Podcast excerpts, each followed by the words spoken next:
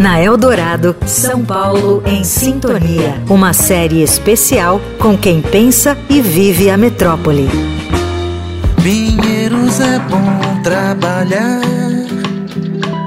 Pinheiros é bom, meu patrão. Na Vila Carrão eu sofri, mas ultimamente não.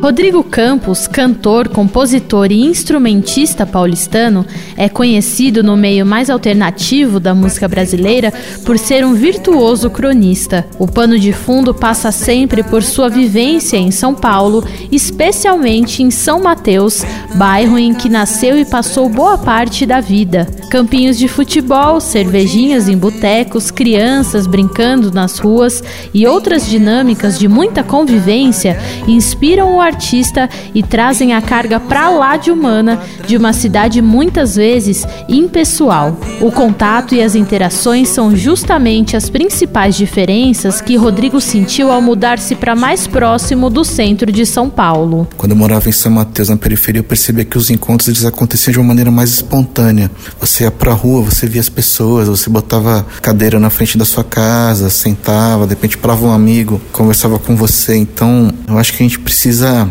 nutrir um pouco mais as relações pessoais na cidade. As pessoas estão se sentindo sozinhas, as redes sociais têm contribuído para isso também, né? Então eu acho que a gente precisa pensar maneiras políticas humanitárias, né? Sei lá, criação de parques, plantar árvore para as pessoas poderem caminhar nas ruas com mais tranquilidade. Acho que a gente precisa incentivar o convívio espontâneo na cidade. Divina vastidão do espaço. Abraço mais apertado que encontrou. Abraço apertado. O abraço apertado que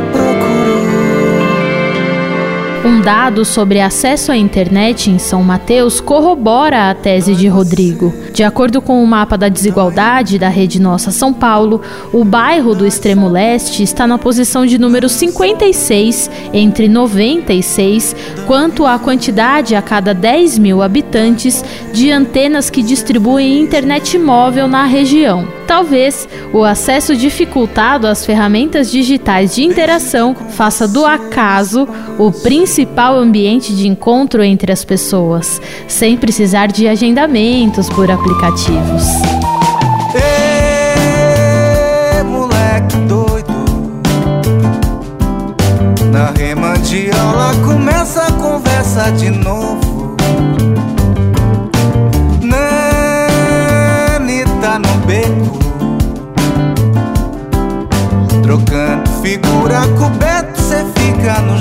O São Paulo em Sintonia apresenta leituras e reflexões sobre a nossa cidade quando a Eldorado completa 66 anos. Eu sou Laís Gotardo, especial para a Rádio dos Melhores Ouvintes. Você ouviu na Eldorado São Paulo em Sintonia, uma série especial com quem pensa e vive a metrópole.